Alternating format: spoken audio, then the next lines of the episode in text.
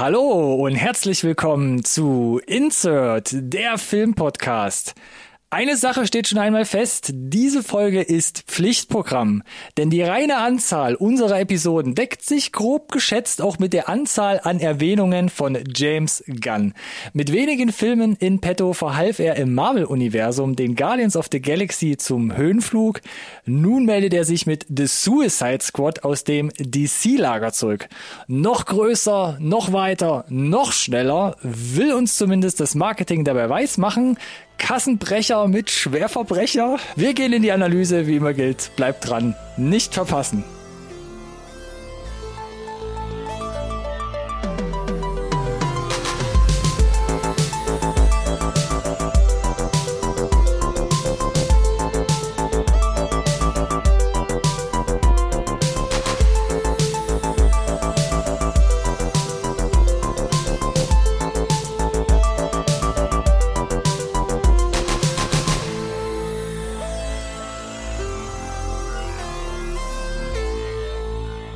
Hallo und herzlich willkommen auch von meiner Seite zu einer neuen Folge Insert Nerd Science Recorded on Tape. Der Filmpodcast, den wirklich jeder braucht. Kaboom. Kaboom. Explosion und Star-Ensemble um mich drumherum.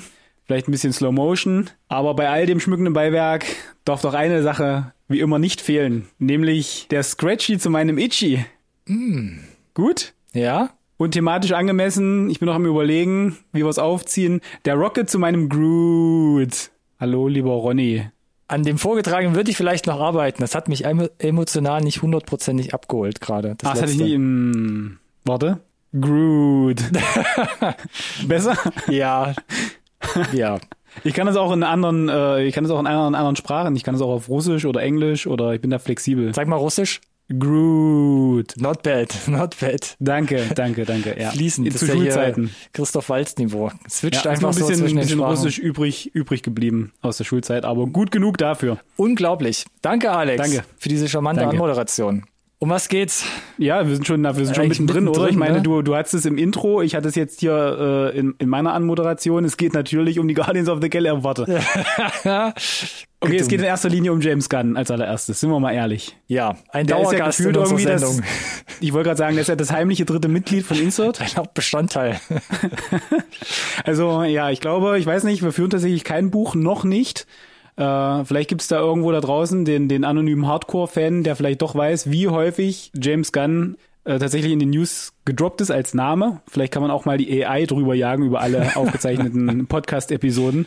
Aber ich lehne mich auch aus dem Fenster und behaupte, das war relativ häufig. 2018 sind wir gestartet und da fing es ja, ja, an mit äh, Guardians of the Galaxy 3 wird kommen und dann ging ja das ganze Geraffel los von Die Disney Kontroverse und, ja, schlechthin eigentlich, oder? Äh, Gott sei Dank mit einem glücklichen Ausgang James Gunn war raus, James Gunn geht fremd mit DC und äh, James Gunn darf wieder zurück. Hat sich alles ein bisschen überschnitten damals.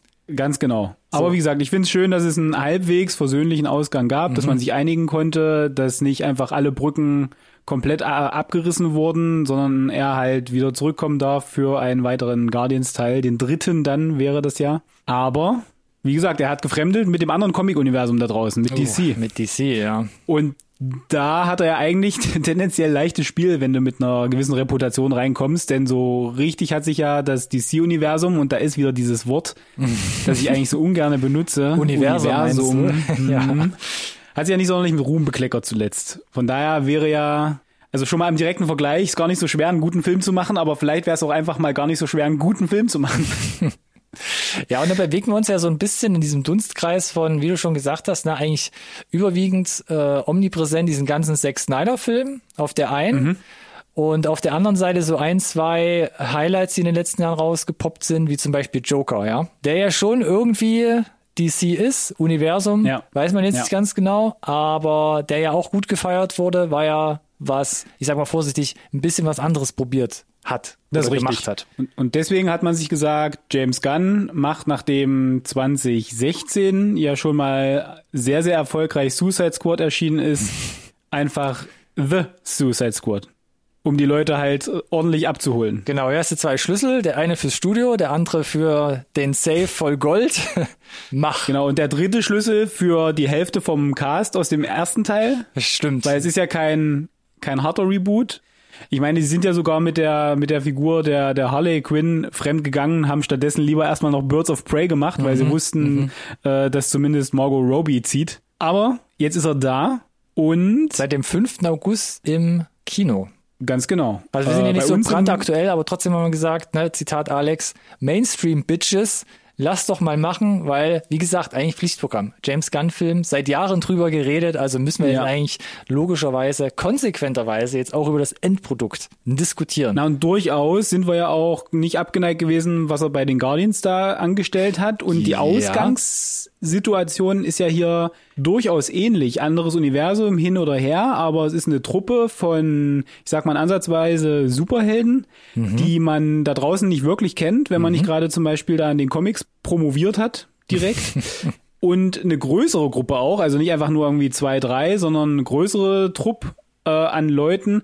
Und das alles dann in einem Film unterzukriegen, das ist ja nicht unbedingt einfach. Und er hat ja durchaus gezeigt mit den Guardians, dass er das hinbekommen kann. Mhm. So, und jetzt Challenge accepted, würde ich sagen, fürs DC-Universum so ein bisschen. Weil wir jetzt gerade schon mitten im Rausch sind, lass uns doch die Synopsis kurz vor die Analyse schieben. Das machen wir ja sonst am Anfang, aber ich merke schon, wir sind so ein bisschen ne, an dem Daten rumgefrickelt. Ja, leg mal los mit der mit der Synopsis vielleicht, genau. Ich, ich habe gerade vorgeschlagen, die zu schieben. Ja. Ach so, ach so, sie zu schieben? Ja, vor, vor die Analyse tatsächlich, weil ah, wir jetzt schon mittendrin sind, James Gunn und Raffelgedöns. Ich bin sowieso gespannt. Ich habe deine Synopsis ja vorneweg tatsächlich nicht gelesen, wie wie du den Film tatsächlich unterbringst in der Synopsis. Oh, das ist schon das ist schon ein guter Kicker für was ich eigentlich sagen wollte. Ja, ich dachte auch so wie mache ich das denn jetzt? Was erzähle ja. ich denn eigentlich jetzt? Aber fangen wir kurz nochmal bei James Gunn an. Ich fand es ja auch sehr faszinierend, wo er mit Guardians of the Galaxy ankam. Hat ja vorher eigentlich nicht viel gemacht. Ne? 2010 gab es noch Super und 2006, nochmal vier Jahre vorher, gab es, Achtung, Slither. Slither. Slither. Genau. Äh, das sind, genau, er hatte wirklich nur zwei Filme vorher gemacht. Mhm.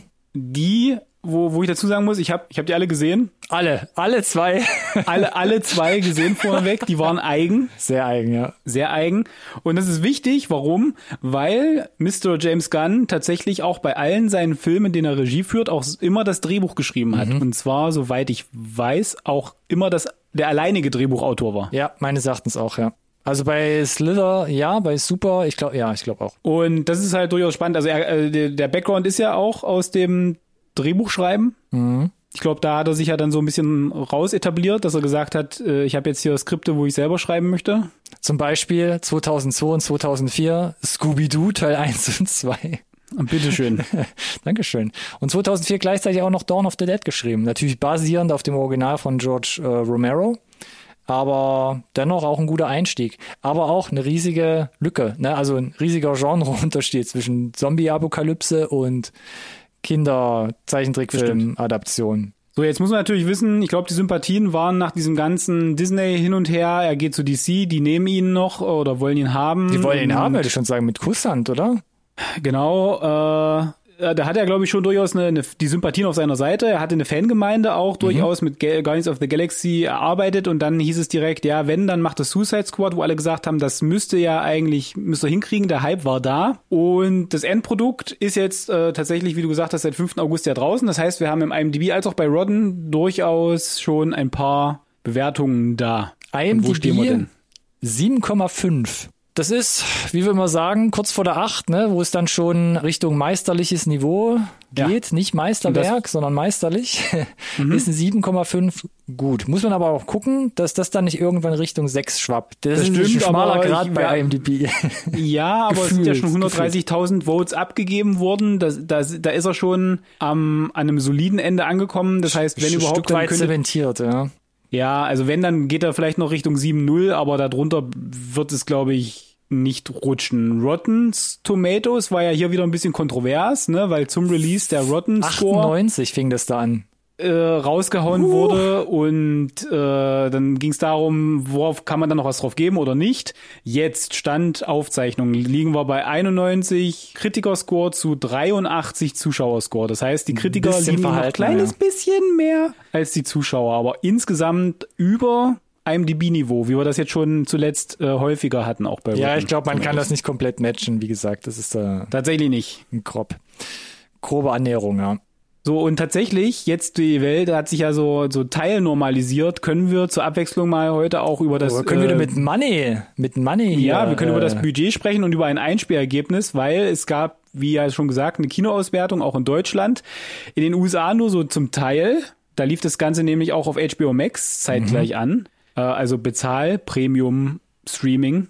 Und wir wissen, das Ding war schon am teuren Ende. 185 Millionen Dollar. Also fast die 200 Millionen Marke geknackt. Ja, das ist schon ein massives Commitment und das ist jetzt aus meiner Sicht nur so teilerfolgreich gewesen, denn wir haben in den USA Stand heute knapp 43 Millionen Einspielergebnis mm. und in, äh, in den restlichen Ländern, also in, in der Inter international sind wir bei 75 etwa. Das heißt in Summe ein bisschen was über 100, 120 knapp. Knapp 120 Millionen. Vielleicht ist es jetzt mittlerweile sogar ein bisschen mehr. Wir wissen auch nicht genau, wie das mit dem HBO Max Deal ist, wie der da äh, rein zu faktorieren ist in irgendeiner Form. Mhm.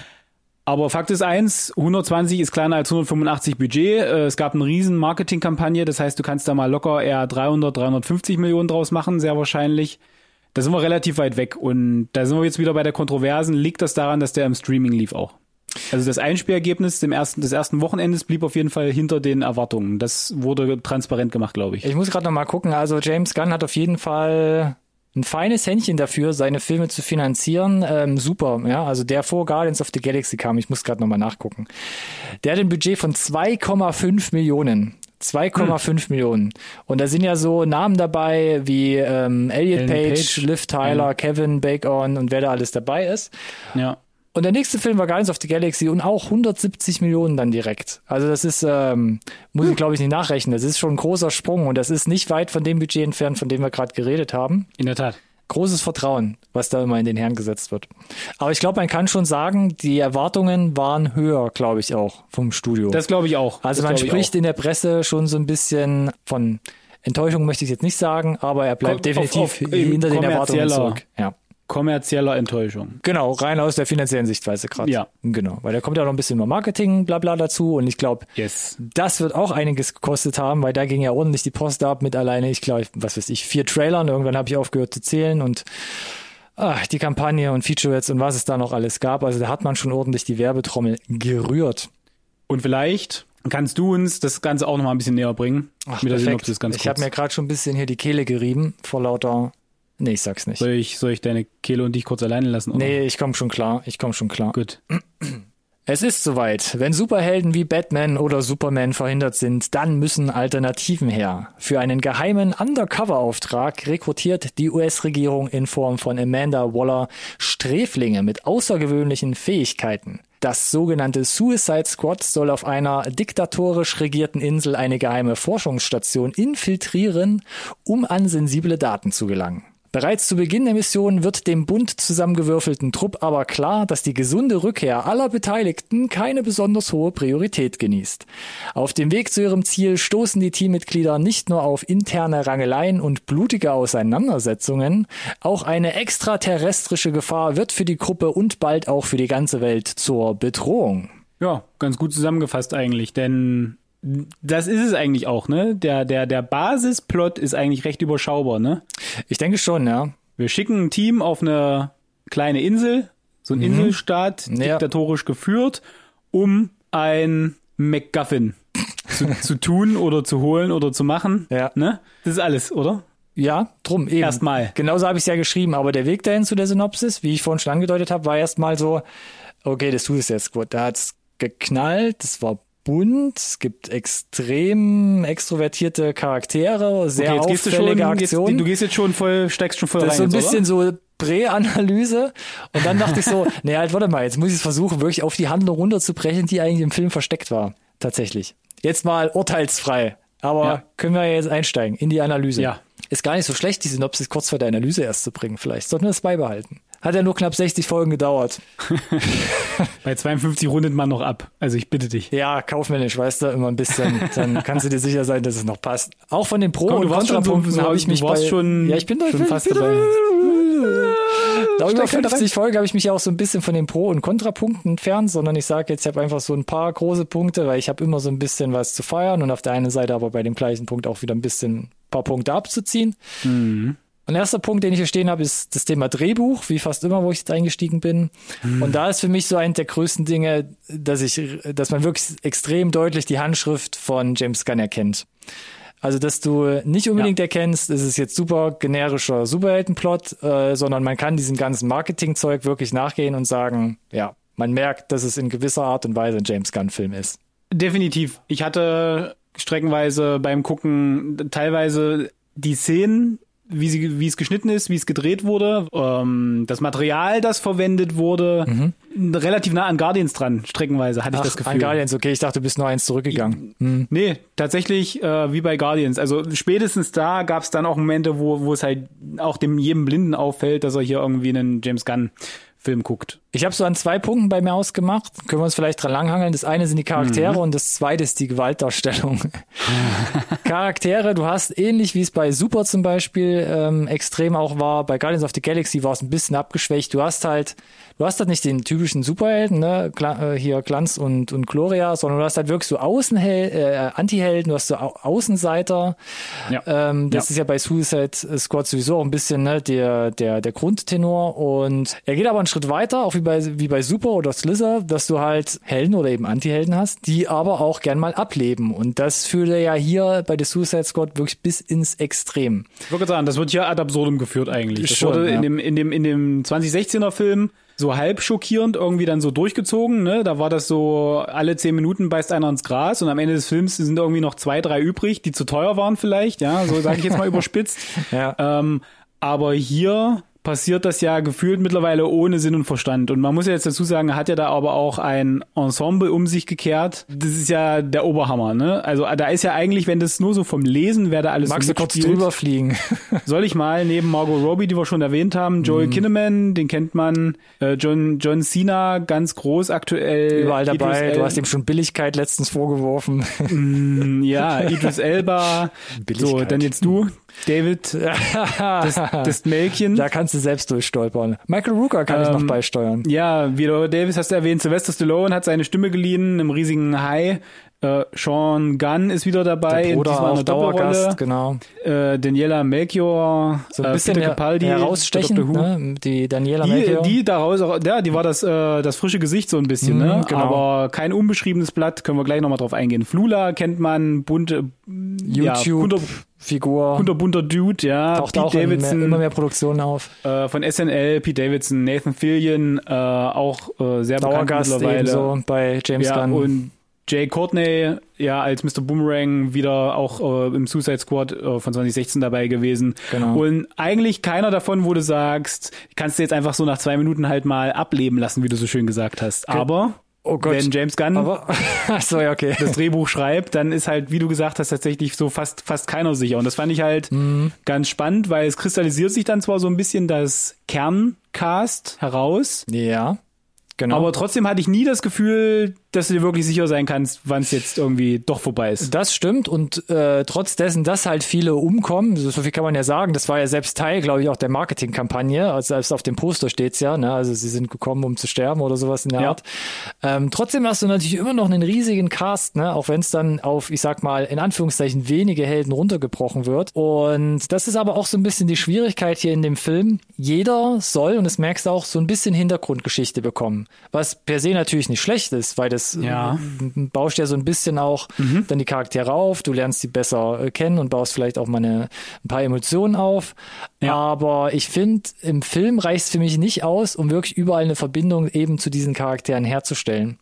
Einiges wird angedeutet ja. oder zum Beispiel die Backstory, also die Hintergrundgeschichte um Redcatcher 2, also die Daniela Melchior, die wir gerade erwähnt haben die startet seicht auf dem ähnlichen Niveau wie von dem ganzen großen Cast. Mhm. Und mhm. zum Ende hin mhm. kriegst du so ein bisschen größeren Fokus und da wird's mir aber schon wieder zu dick. Das fand ich so ein bisschen unausgewogen, wo ich dachte, ich hab, verstehe total, wie das Ende jetzt gemacht ist und warum es so gemacht ist. Aber ja. das war mir jetzt, kam mir ein bisschen zu dick jetzt wieder rüber. Ja, also wie du gesagt hast, da fehlt dann so ein bisschen die, die Balance und ich verstehe auch natürlich, dass er sie ein bisschen dreidimensionaler machen möchte, aber teilweise waren dann die Instrumente, die er da benutzt, die, die kannte man, die waren streckenweise ein bisschen generisch. Und ich muss gestehen, ich habe auch nicht so ganz die Situation abgekauft, nachdem dann da so Gewaltexzess zum Beispiel passiert, dass du in, mit dieser Gruppe der Leute, so wie die zueinander stehen, anfängst, dich mit Fremden dann da über deinen eigenen Hintergrund zum Beispiel auch auszutauschen. Das wirkte so ein bisschen nicht unbedingt gerusht, aber es wäre halt so ein, das erzähle ich dir doch nicht, Mann, von meiner Tochter zum Beispiel, ja. die zu Hause wartet, weißt du, so, das würde ich schön für mich behalten. Das, das waren so die Momente, wo ich sage, ich verstehe, dass es dabei sein muss und ich finde es gut, dass es dabei ist, aber ja. ich, es ist natürlich schwierig, wie du ich meine, dieses ganze, wir haben ja das Setting beschrieben, das ist ja auch zeitlich sehr limitiert, die Handlung. Und Richtig, dann ja. musst du ja, also du setzt ja auch im Drehbuch halt diese Limitierung und dann musst du aber Szenen generieren, um Story und Hintergrund zu transportieren. Yes. Das ist schwierig halt. Ja, es wirkt dann teilweise oft so wie eben reingeschoben. Wir müssen jetzt ja. halt noch so einen kleinen Schlenker in der Story machen oder irgendwas einbauen, um halt irgendwie so eine Art Hintergrundgeschichte einzubauen.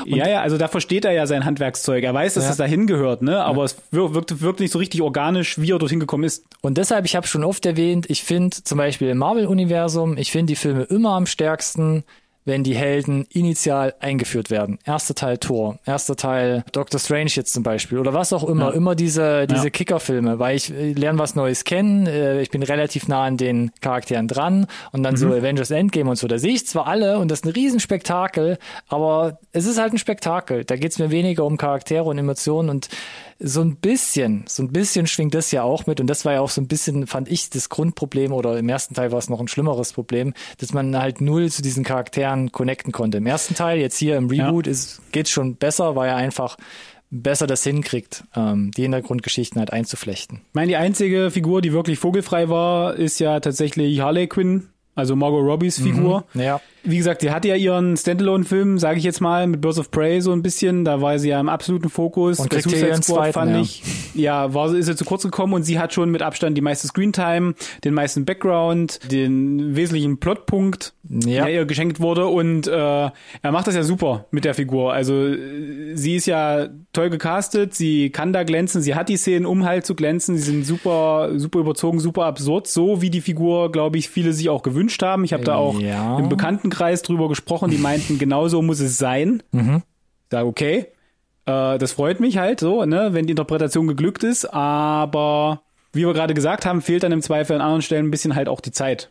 Vielleicht. Und was ich nur kurz sagen wollte, ja. deswegen war für mich klar, sie ist auf jeden Fall am Ende dabei noch. Uh. Stand außer Frage. Spoiler.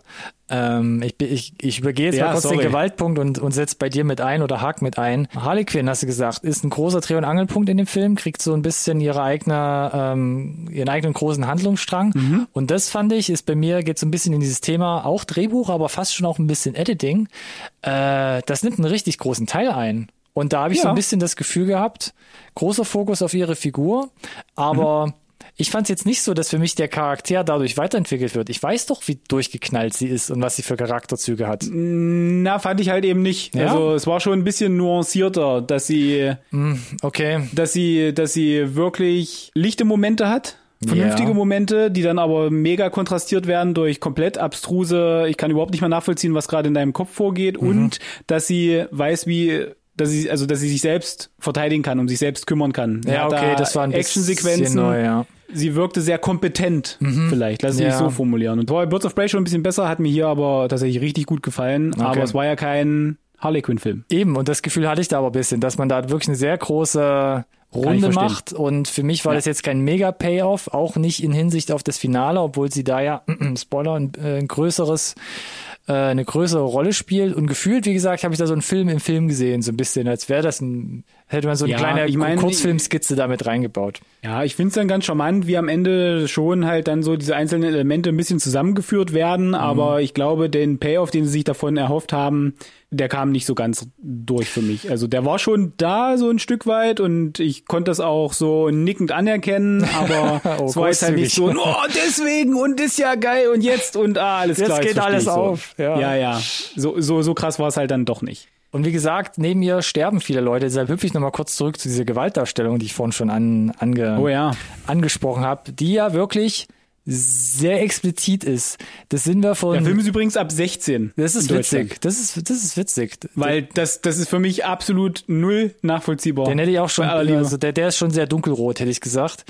Und weil es wirklich sehr explizit ist, es ist damit ein extrem starker Kontrast natürlich zu Marvel. Also du kannst eigentlich tatsächlich gar nicht vergleichen. Und ich muss auch sagen, Korrekt. es ist sogar ungewohnt im DC-Universum generell. Ja es ist äh, übertüncht auch bei weitem noch das, was man so äh, in Joker gesehen oder angedeutet hat und auch das, was der Snyder Cut nachgeholt ja. hat zum Beispiel. Und er ist ja aber auch nicht, er ist ja auch nicht düster. Er ist ja nicht klassisch Zack Snyder Broody ja. äh, Noir. Er ist ja trotzdem irgendwie ein bisschen bunt, aber die überzogene Gewalterstellung ist halt da, ne? Was ich da aber nicht verstanden habe, man kennt's von Super, man kennt's auch von Slither. Da war es auch mit drin. Das ist ja sowieso nochmal ein ganz eigenes Ding, sein Erstwerk da. Aber wie lang man auf diesen Szenen draufhält, wie exzessiv man das feiert und bildlich festhält, da dachte ich so, muss ich das jetzt zwei, drei Sekunden sehen als Schnittbild? Also das hat für mich keinen erzählerischen Mehrwert gehabt. Das war so ein bisschen.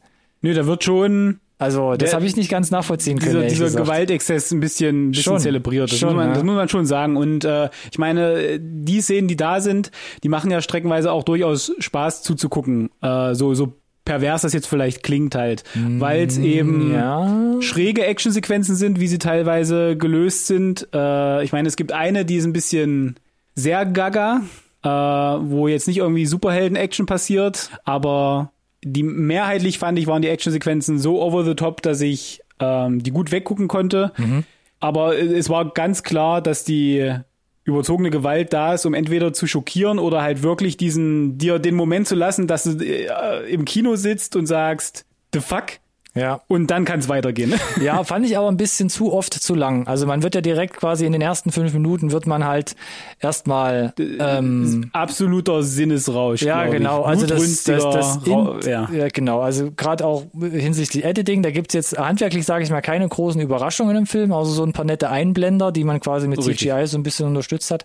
Aber das Intro, ja. da wird man erstmal reingehetzt, durchgetrieben und fast schon überfordert. Aber ja, der Film stellt klar, jeder kann sterben. Ne? Ähm, mhm. Diese Gewalt schockiert, manchmal ist sie ein bisschen spaßig, aber sie zieht sich durch den kompletten Film immer wieder in der gleichen Art und Weise, ja. wo ich dachte, so, es ist schon ein bisschen stumpf dann mit der Zeit irgendwann. Ja, das ja. Ist, ich meine, ich, mein, ich fand's gut erst erstmal, dass der Film. Sorry, wo habe ich dir jetzt unterbrochen? Ich wollte nur noch kurz ergänzen, bei Super komplett andere Schiene, klar. Aber da rechnest ja. du ja zum Beispiel auf, auf weite Teile nicht damit, ne? Und am Ende das dachte stimmt. ich so bei Super, da gibt's so eine Szene, wo ich dachte so, puh, das hat mich jetzt, das reißt mich ja. jetzt komplett raus. Nee, bei Suicide Squad war das schon mit Ansage. Das stimmt. Die Gewalt. Ja. Ein bisschen, fand ich. Also ich habe da auch schwer mit gerechnet. So, und ich habe mir gedacht, wie kreativ lässt du sie denn jetzt irgendwie ja. Ableben? Äh, ich fand es ja erstmal gut, dass er, dass sie diesen Fehler nicht gemacht haben, wie sie wie, wie Beispiel auch bei, bei Spider-Man, dem letzten Marvel-Reboot, da haben sie es auch nicht gemacht, dass sie sich nicht zu lange aufhalten mit dem Regelwerk des Suicide Squad. Das mhm. sind wirklich, das ist auch wirklich in den ersten Minuten abgehandelt. Das stimmt. Also naja. ob du den, den äh, 2016er gesehen hast oder nicht. Da werden kurz die Regeln erklärt, dann hast du so deine wichtigen zentralen äh, Hauptfiguren und dann geht's aber auch direkt in den äh, in die Handlungen. Also da wird das, zumindest das schon mal krass, keine ja keine Zeit liegen gelassen, was ich aber ganz, ganz positiv fand. Ich muss noch kurz aber erwähnen, wer ins Kino gehen ja. will, kommt keine Minute zu spät. Also lasst Popcorn zur Not stehen. 100 Prozent. Sonst, sonst, fehlt, ja. sonst fehlt was. genau. Und äh, eine Figur, äh, die auch ein bisschen mehr Screentime noch bekommt, ist die von, von John Cena, Peacemaker. Ja sollte man nicht unerwähnt lassen, denn wir wissen ja, dass äh, während wir sprechen quasi die Serie zu Peacemaker mhm. abgedreht ist und Anfang 2022 im Streaming zu sehen sein wird. HBO Max dann. Also vielleicht. Ja. Wahrscheinlich Sky. Ja. Naheliegend, dass es Sky ist. Auch natürlich John Cena äh, und hier spannend auch James Gunn komplett durchgeschrieben. Genau, und das wird halt spannend, weil all das, was wir ihm ja jetzt quasi sozusagen, also, oder lass mich wertungsfrei formulieren. Es wird spannend zu sein, wie er filmemacherisch rangeht und auch vom Skript rangeht, wenn er mehr Zeit hat für eine Figur. Ja. Da bin ich auch gespannt. Weiterführen. Ja. Weil es ja, glaube ich, auch so das erste Serienformat an sich ist, wo er jetzt also so viel Einfluss hat und dann halt von seinem eigenen Film quasi so ein bisschen abgekapselt agiert. Da bin ich auch mal gespannt, auf jeden Fall. Ja, das waren so ein paar Punkte von meiner Seite auch noch, so Editing, wie gesagt, gerade so ein bisschen noch äh, mit in den Ring geschmissen.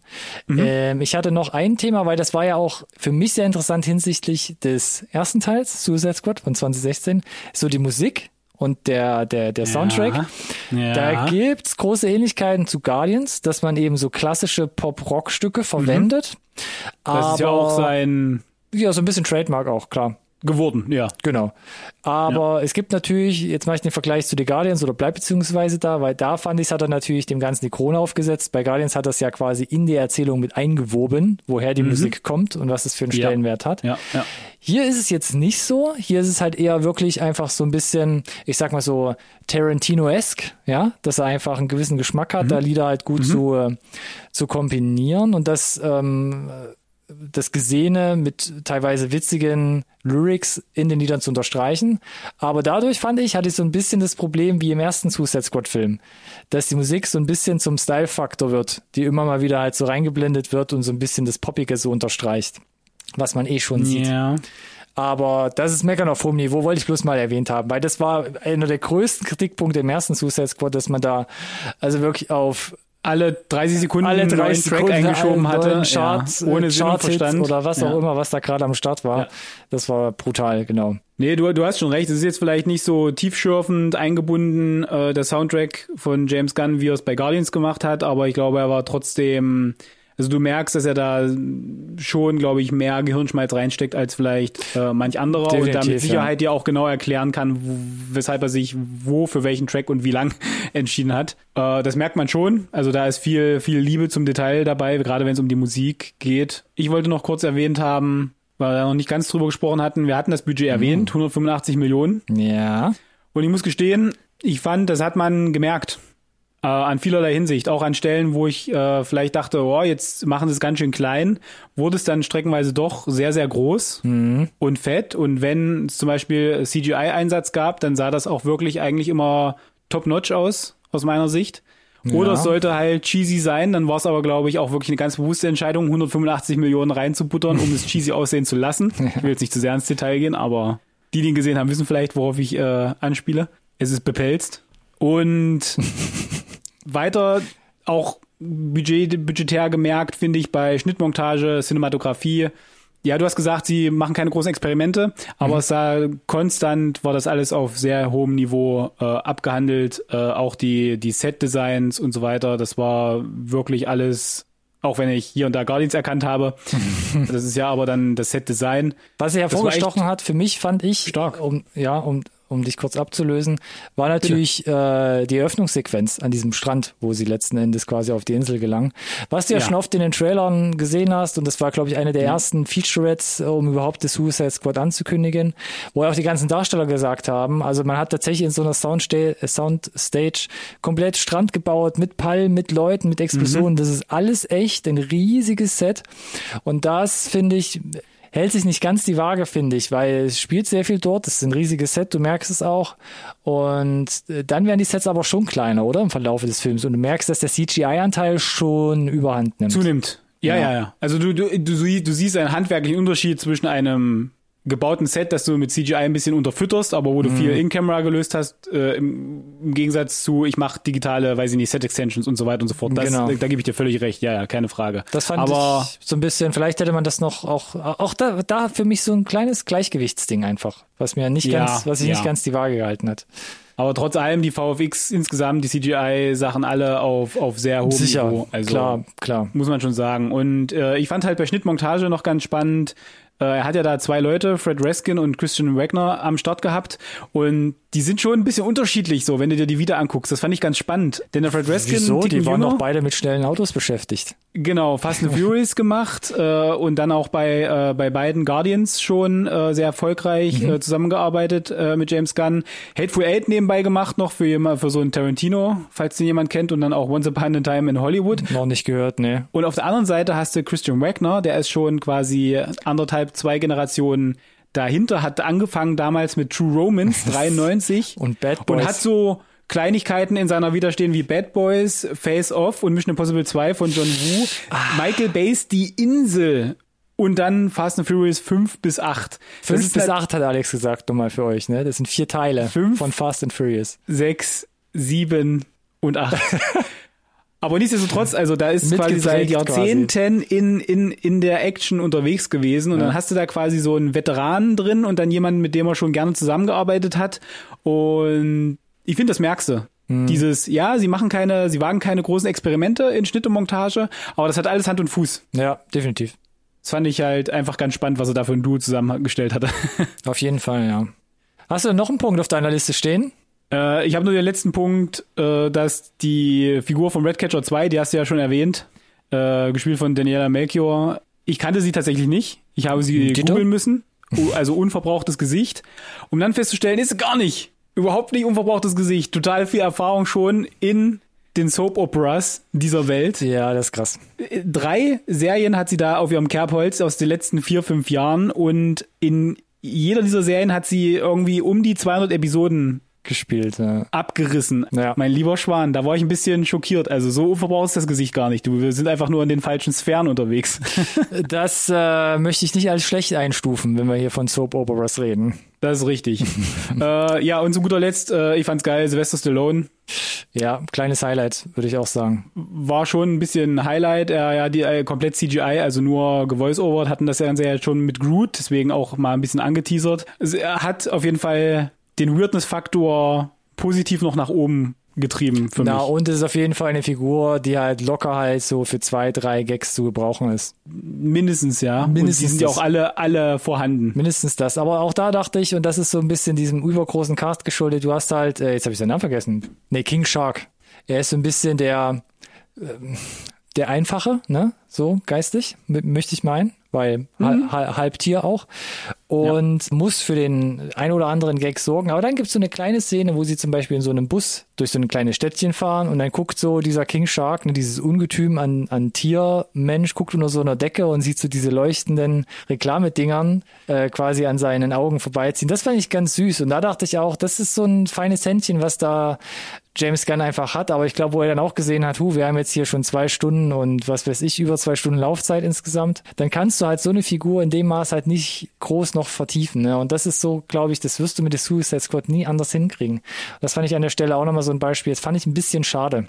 Weil gerade die Figur da noch ein bisschen einfach mehr Futter zu geben, was er ja probiert mit einer Szene später noch, aber ja, so geht's, so geht's den ganzen Figuren. Jede kriegt so ein, zwei Sätze mit, ne? wo kommen sie her, was haben sie erlebt und wie sind sie ein bisschen zu dem geworden, was sie sind. Aber es ist natürlich. Die Frage ist doch tatsächlich abschließend, denn man kann ja bei dir schon, glaube ich, so ein bisschen raushören, was so die, das Kernproblem für dich war, glaube ich. Ja, äh, bevor wir jetzt zum Fazit. Weit zum, aus dem Fenster gelehnt, Alex. Zum, zum Fazit kommen. Wie, was wäre denn die Lösung gewesen? Wo hätte man denn was besser machen können? Nur ich sag so. ja eben, ich glaube, das ist einfach das Grundproblem, wenn du so einen riesigen Cast hast. Das ist ja. Das heißt, man kann es nicht lösen. Ich glaube, es ist schwierig zu lösen. Und wenn du jetzt wie bei Suicide Squad natürlich anfängst, äh, erstmal noch das andere Extrem zu machen, schmeiß einfach noch viele mehr Leute rein, auch wenn ja. nicht alle den ganzen Film überstehen werden. Es ist schon schwierig. Es ist natürlich schwierig, genau. Das heißt, du meinst, es gibt zum Beispiel wie bei den Guardians so einen Sweet Spot, was ja. die Menge an Figuren ja. ist, wo du dann den, den Background auch so unterfüttert bekommst, dass sie als dreidimensionale Figuren wirklich ihren Moment im Rampenlicht bekommen. Ich glaube, ja. Und es nicht so generisch aufgesetzt oder reingestrickt wirkt. Mhm. Ja, würde ich sagen. Und der hat hier ein bisschen sein, sein Zenit überschritten. Ich der glaub, Menge an. Ja, ja. Kann man so Ensemble. zusammenfassen. interessant, interessant. Hast du denn das Ganze vielleicht nochmal in einem Fazit? Wollen wir da schon zum Abschluss kommen? Äh, wir können es probieren. Äh, also ich könnte ja, glaube ich, wahrscheinlich noch eine Stunde weiter drüber sprechen, aber wir kommen ja, wir, wir zirkeln ja immer wieder, haben wir ja gerade festgestellt, zu den, zu den gleichen Themen zurück. Also ich muss sagen, bei allen Drehbuchschwächen, die wir jetzt, glaube ich, sehr, sehr gut rausgearbeitet haben, hatte ich in Summe relativ viel Spaß, weil es auch für mich als Comicbuchleser äh, zum Großteil unverbrauchte Figuren waren beziehungsweise die, die ich kannte, da braucht die auch keine Backstory mehr. Ich wollte sie halt da in diesem, in diesem äh, absurden Plot sehen, den sie da letzten Endes zusammengestrickt haben. Der ist natürlich relativ überschaubar, aber er sorgt halt für die WTF-Momente, die da sein müssen und wenn der Film sonst nichts überzeugt, dann doch mindestens mal durch die schiere Menge an Absurditäten und WTF-Momenten also die, die schiere Menge, dass ich da saß und dachte, mir dachte, was guck ich denn jetzt hier gerade zum Geier? Die allein, da, allein die sorgt dafür, dass wir halt hier, glaube ich, diese Review machen mussten, um halt mitzureden, wenn alle anderen auch darüber reden. Mhm. Ähm, das heißt, es macht Spaß, ihn zu gucken. Es macht wahrscheinlich auch Spaß, am meisten ihn in einer, in einer Gruppe zu gucken mit Leuten, äh, die man, die man selber auch cool findet und die, die das Ganze irgendwie, glaube ich, auch schlucken können und verstehen, was es ist und wofür es halt steht und was es halt eben aber auch nicht ist. Und deswegen finde ich es ein bisschen unterm Strich, dieses ganze Rotten Tomato Score, den wir am Anfang schon ein bisschen angeteasert hatten, vielleicht ein bisschen zu hoch gegriffen und die 7,5 kommt schon ein bisschen näher an das ran, was du halt wirklich am Ende dann noch übrig hast als, als Film. Mhm. Und länger hätte er dann vielleicht auch nicht sein dürfen, um dann nicht wirklich, äh, ja. Hat mir Spaß gemacht, auf jeden Fall. Äh, hat ein paar coole Figuren, ist sehr solide gemacht und es ist genug erfrischender What the fuck drin, um sich abzuheben von dem ganzen Rest. Und wenn ich den ganzen Rest meine, dann meine ich nicht nur Marvel, dann meine ich auch DC. Das haben wir, glaube ich, auch schon ein bisschen herausgearbeitet ja. gehabt am Anfang, ja. Ja. Trotzdem nochmal wichtig zu erwähnen, dass man jetzt hier keinen klassischen weiteren Vertreter des DC-Universums oh, gestorben äh, bekommt, sondern was anderes. Das kann man, glaube ich, relativ klar sagen, ja. Und jetzt du. Ja, eine der größten Überraschungen von The Suicide Squad ist, dass man im Sog von Superhelden und Franchise-Reihen tatsächlich, äh, würde ich fast so sagen, eine Art des hemmungslosen Autorenkinos vorgesetzt bekommt in diesem Genre. Und die kreative Freiheit von James Gunn, die merkt man einfach und die verhilft dem Film zu einer Vielzahl an völlig überdrehten, sehr witzigen, aber auch sehr gewalttätigen Szenen. Ne? Du hast jetzt, glaube ich, das eine oder andere Mal WTF-Szenen gesagt, merkt ja. man einfach den Film Copyright an. bei Insert Podcast. Danke gerne, Filmtafel auch direkt wieder verwenden. Ähm, es gibt viele Zutaten, die sich andere Produktionen, äh, Marvel, ich sag's auch nochmal, so seit vielen Jahren überhaupt gar nicht mehr getraut haben, ne? Oder auch selbst im DC-Universum war ja teilweise zum Schluss wirklich nur noch so mit der mit der Kneifzange anfassen. Absolut. Ja. Äh, leider muss ich aber auch sagen, dass die teils erbarmungslose Erzählung gerne Haken schlägt. Ne? Wir haben so leichte Wechsel bei der Erzählgeschwindigkeit, bei dem Erzählfokus und auch generell fand ich so des Grundtons. Und die wirken etwas unrund und manchmal halt auch sehr roh. Das macht für mich das Suicide Squad zwar zu einem großen Film, zu einem bunten Bombast-Kino, aber für mich wird dadurch auch einiges so an, an emotionaler Tiefe und Potenzial verschenkt. Hast du Sterne vergeben? Wir hatten gar nicht drüber gesprochen. Ja, ich habe Sterne vergeben. Okay. Ja, also gerade im Hinblick auf Guardians of the Galaxy weiß ich, ich muss, glaube ich, ich gebe eine, ich gebe drei von fünf Sternen. Das finde ich gut. Da habe ich fast mit gerechnet. Da bist du mir sehenden Auges in meine Falle gelaufen. Weil du fünf gibst. Ich, ich hätte auf keinen Fall vier gegeben, wenn du nicht drei gegeben hättest. Ich wollte aber gerne unbedingt eigentlich bei 3,5 rauskommen. Und deswegen muss ich die vier Sterne geben. Das ist aber nur ja. mit für den Gesamtsieg, nämlich 3,5. Uh, alle zu Denn das ist näher an meinem, sorry, äh, ganz kurz ja. nur, weil die 3,5 ist näher dran an dem wo ich ihn sehe. Okay. Und deswegen äh, drücke ich jetzt den oder oder hebe den Score da ein. Völlig, wo ich, halt völlig demokratisch abgestimmt hier in unserer kleinen. In unserem zweiköpfigen gallischen Dorf, das wir hier führen. Ja. ja, genau. Aber alle Zuhörenden werden sich ja eh nicht wundern, denn es gibt keinen Film, der weniger als dreieinhalb und mehr als viereinhalb bis jetzt bekommen hat. Also unser Spektrum an Filmen ist auch relativ überschaubar. Das, das, das stimmt leider, aber wir, wir reden ja auch nicht über die absoluten Gurken, oder? Weil wir wollen ja auch ein bisschen Spaß haben, wenn wir jetzt hier schon eine Stunde Stunde irgendwie ja, lamentieren. Wir, wir wollen ja keine Filme zerreden und auch das, was wir heute gemacht haben, ist ja, wenn dann meckern auf sehr hohem Niveau. Er hat meiner dreieinhalb Sterne bekommen, ne? Ich meine. ja, und damit sind wir am Ende, Alex. Von genau, brauchen wir eine Fortsetzung. Der, der Suicide Squad, also zwei Artikel dann und nochmal ein Soft Reboot oder meinst du jetzt halt wirklich eine Weitererzählung? The Square. Oder, oder nimmt man es auseinander und widmet sich jetzt vielleicht den einzelnen Figuren? Naja, wissen wir ja. Peacemaker kommt ja auf jeden Fall. Ich ja, glaube, okay, wahrscheinlich vom, gut, ja. Aber vom, gab vom ja noch so, Peacemaker so ein, zwei Dutzend andere, ja. Das ist richtig. Aber wie gesagt, vom Erfolg von der Peacemaker-Serie könnte ich mir vorstellen, dass du da vielleicht gar nicht so ab vom Schuss bist. Aber ich bin mir nicht sicher, ob wir einen zweiten Teil bekommen übrigens. Ich bin mir auch Wünschen nicht sicher. Wünschen sich viele? Ja, vielleicht. Wahrscheinlich. Weil scheint ja. ja. sehr, sehr gut anzukommen. Aber wir hatten das Einspielergebnis ange, angeteasert. Ich weiß nicht, ob das das pauschal hergibt. Mhm. Dass Warner direkt sagt, let's go, hier, 200 Millionen. Wir hier sehen ist, uns hier ist der vierte Schlüssel. ja. Nächster Raum voller wird, Geld. Wird, wird spannend. Ich bin sehr gespannt, wenn wir dann tatsächlich die News bekommen, dass das so sein wird. Dann reden wir vielleicht auch nochmal über, wo das Budget dann wirklich am Ende rausgekommen ist. Äh, Entschuldigung, das Einspielergebnis. Ja. Dann würde ich sagen, hat Spaß gemacht, Alex. Äh, lass uns mal yes. warten, was der Peacemaker so mit sich bringt nächstes Jahr. Bis dahin können uns ja alle, die uns gerade zugehört haben, mal schreiben, ob sie den schon gesehen haben, ob sie jetzt angefixt sind. Den, den Peacemaker? Nein, The Suicide Squad, der seit 5. August im Kino läuft, für den wir hier kostenlos Werbung machen, Alex. Das meine ich. Ah, also so. schreibt uns gerne, nehmt Kontakt mit uns auf, zum Beispiel auf den sozialen Medien, Instagram, Twitter und oder Facebook und äh, Alex haut ja mal ganz gekonnt unseren Namen raus. NSRT Podcast. Und benutzt bitte gerne den gleichnamigen Hashtag.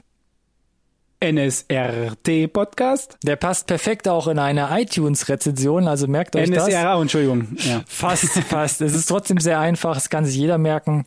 Und damit sind wir am Ende, glaube ich, von, jetzt muss ich kurz überlegen, Review Nummer 52. 52. Dios mio. Mm. Ja, ja. Yep. Es ist, äh, wird mir langsam schwindelig hier mit den Zahlen. Mir auch, deswegen muss ich jetzt hier erstmal, glaube ich, äh, mir ein ein stilles Wässerchen holen und, und mich mal kurz hinsetzen. Genau, das wollte ich gerade sagen. Tief durchatmen, hinsetzen, Fenster aufmachen. Ganz genau. Und, und, dann durchatmen bis nächste Woche, Alex. Das befürchte ich auch. Nächste Woche gibt's wieder ein Update, wenn, wenn, wenn nicht alles schief geht. Von daher vielen Dank fürs Zuhören, vielen Dank an dich, Ronny, und danke bis nächste auch, Woche. Bleib auch. gesund. Bis dahin, ciao, ciao.